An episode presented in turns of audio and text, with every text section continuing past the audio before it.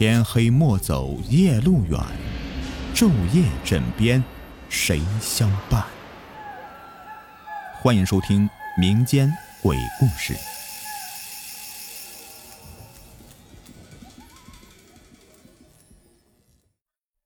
在一幅古画中，怎么会出现两个现代人的脸呢？我深深感到不安。而赵贺早已浑身颤抖起来。他直愣愣的看着这幅画，忽然间，眼睛越瞪越大。我再次看向这幅画，这才发现，画里的姜太公不知道什么时候已经摘下斗笠，转过了头，鬼笑的看着我和赵贺。显然，这是姜公公的鬼魂在作祟呀！我慌忙合上那幅画，同时心中涌起一个疑问。江公公的鬼魂正在河边垂钓，我们来古墓的时候，回头还能看到江公公的鬼魂在河边呢。他怎么就会突然出现在这里啊？就算他后来悄悄跟上我们，也不可能先我们一步进到古墓呀。这究竟是怎么回事？赵贺抹了一把头上的冷汗。哎呀，虽然我们不是盗墓者，但是一旦进入古墓拿冥器，就得遵守盗金墓的规则。分三成冥器给江公公，江公公的鬼魂附身在古画上，很有可能就是提醒我们不要忘记规矩。赵贺的话很有道理，显然，他这个话不只是说给我听的，也是说给江公公的鬼魂听的，意思是他已经知道了规矩，不用江公公的鬼魂再次提醒他了。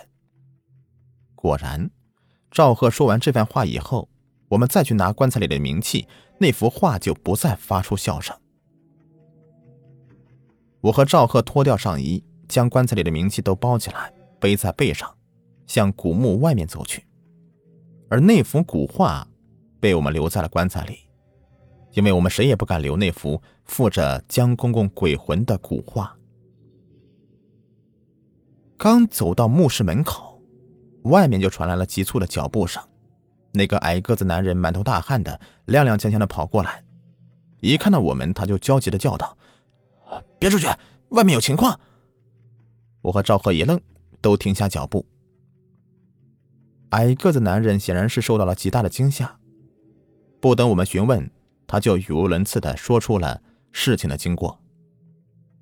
原来，矮个儿男人和高个儿男人离开古墓之后，就准备回去了。小河是他们的必经之路，他们必须要顺着小河才能返回去。在路上，他们遇到了垂钓的江公公。当时，矮个男人就觉得有点不对劲儿了。他和高个子并非是为了盗墓而来，没有必要分三成冥器给江公公的鬼魂。那他为什么会出现在前面呢？两个人惴惴不安地避开江公公，哪知道每走一段路就会看到。江公公的垂钓的身影，两个人这才感到了害怕。他们知道，不拿出三分名气挂在江公公的直钩上，他们就不可能摆脱江公公的纠缠。但是，他们身上哪里还有什么冥器啊？高个儿男人脾气比较暴躁，当即对江公公就喝骂起来，一边骂一边向他走过去。都说鬼怕恶人，我那个同伴。应该就是这么想的。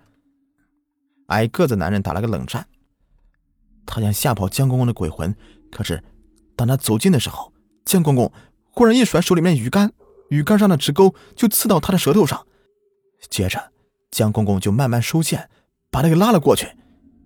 一到他面前，他的脑袋就被拧了下来。我早已经被吓傻了，赵贺的反应是更加强烈。他一直用怀疑的目光看着那个男人。当矮个子男人说完，赵贺的脸色变了，慌忙问道：“江公公真的动了？”赵贺的问题有些不明不白的，矮个男人只是愣了一下，并没有回答。这时候，我忽然想到一件事情，颤声问：“你你们为什么要把冥器放回去啊？”那个矮个男人身体一抖，犹豫了几秒钟。终于叹了一口气，说：“哎呦，这次啊，我肯定没命回去了。告诉你们真相也无妨。实话告诉你们吧，江公公就是我们两个杀的。在矮个男人接下来的话里，我和赵贺是越听越觉得心惊啊。高矮两个男人本是一对盗墓贼，他们在三年前来到这里盗墓，得到名器以后，自然得遵守盗金墓的规矩，分三成名器挂在江公公的直钩上。可是他们却不明白为什么要分名器给一个不认识的老人，就拒绝了遵守盗金墓的规矩。江公公就向他们说明了这个规矩的由来。原来江公公的一位生活在唐朝的祖上，也是一位盗墓贼。当时曾设下一个天大的骗局，这位祖上伪装成一位风水师，谎称这片山区是道仙福地，葬在这里的人死去都能够魂升天宫。当时的王公贵族争先恐后的把自己去世的亲人葬在这片山区里，古墓数量因此惊人。但是，这位祖上却没有能够动手盗墓就死去了。只留下这个骗局中无数数不清的财富，自然而然的，这里的所有的名气都应该属于江公公。但江公公不喜欢盗墓，就任由别人来盗，他只收取三成名气。高个男人和矮个子哪会信这些呀？双方发生口角，接着口角就演变成了谋杀。谁知道啊？三年前的盗墓之后。就发生一件非常可怕的事情。矮个男人脸上的肌肉抽搐了一下。我们从这里盗墓之后啊，我和同伴的家人接连的遭遇横祸。当时我们并不知道怎么回事直到有有一天，我们两个在一起喝酒的时候，提到了盗金墓的事情，忽然发现，我们家里遭遇横祸死去的人，不正是家里总人数的三分之一吗？矮个儿男人痛苦的闭上眼睛。明白这一点之后，我们就知道是江公公的鬼魂在作祟了，就高价收回那些从这里盗出去的冥器，还回古墓，希望江公公不要再纠缠我们了。听到这里，我总算明白了过来，两个人没有遵守盗金墓的规矩，江公公的鬼魂不再要他们的三成冥器，反而要了他们三分之一的家人的命。看来害命之仇不是还回名气就可以解决的。在听矮个男人讲述的过程中，赵贺一直在愣愣的思考着什么。听完男人的话，赵贺忽然打了个冷战，开始翻找自己的那包冥器。对于赵贺的突然举动，我和矮个男人都觉得有些不安，都惊讶的看着赵贺。忽然，赵贺站了起来。他的手里已经多了一把金柄匕首，这匕首也是冥器的一部分。我实在想不通，他为什么要把匕首给拿出来。我刚要开口问赵贺，赵贺却忽然发出一声吼叫声，挺着匕首刺向那个矮个男人。矮个子猝不及防，只发出一声惨叫，就满嘴喷血的扑倒在地上。赵贺在干什么？我惊恐的后退两步。赵贺满目凶光的抛下匕首，回到棺材前，一边打开那幅古画，一边说：“你还不明白江公公的意思吗？我们一动名气，就属于盗墓贼了。江公公现在不要名气了，改要命了。他必须要杀死我们这两个盗墓者。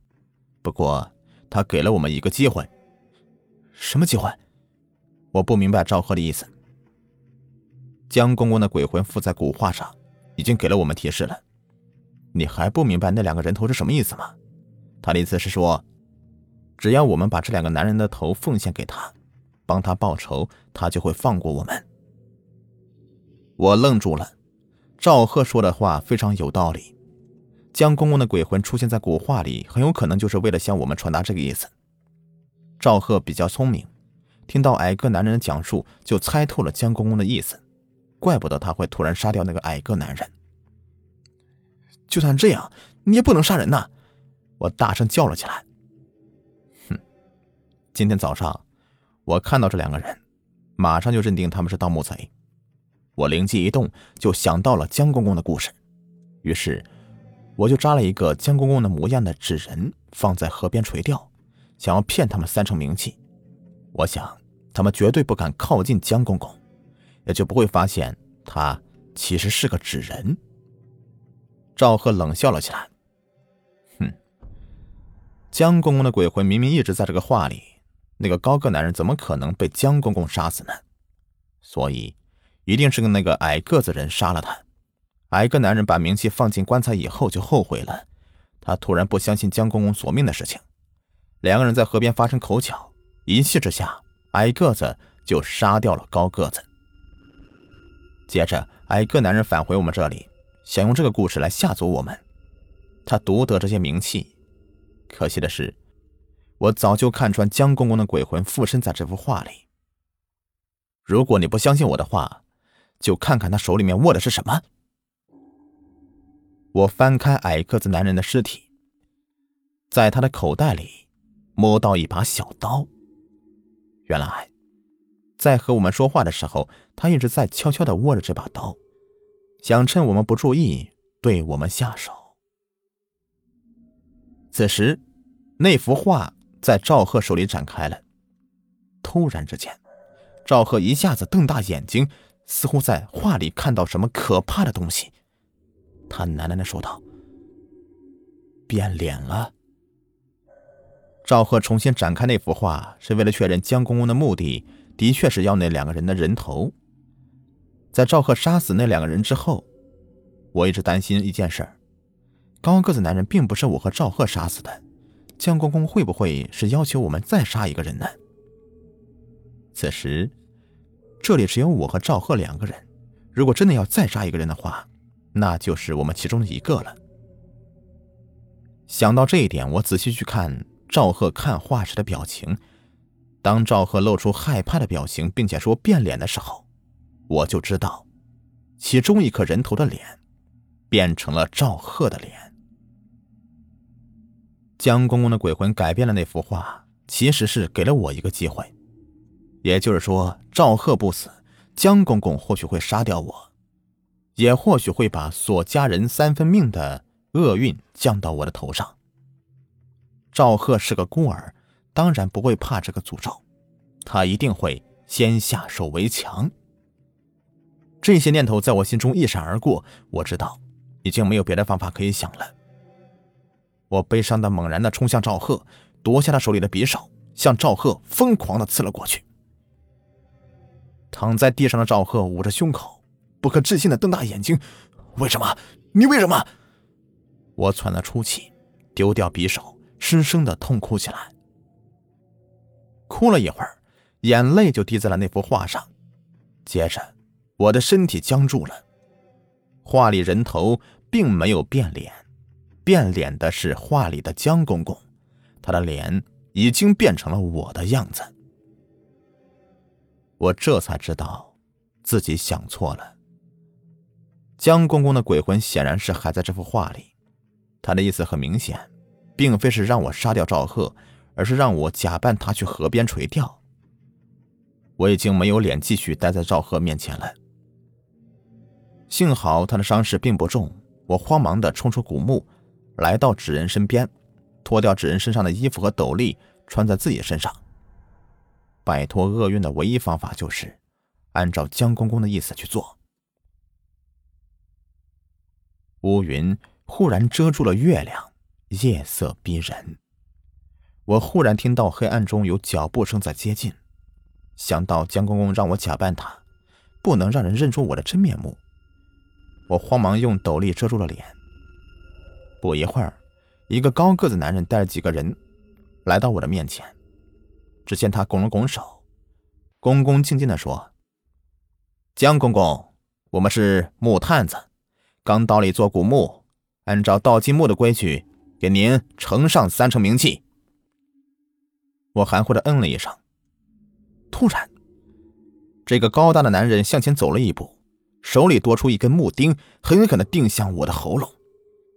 我翻身倒在地上，男人顺势一脚把我踢进河里。大伙儿放心去探墓吧，这个恶鬼已经被我用桃木钉给除了。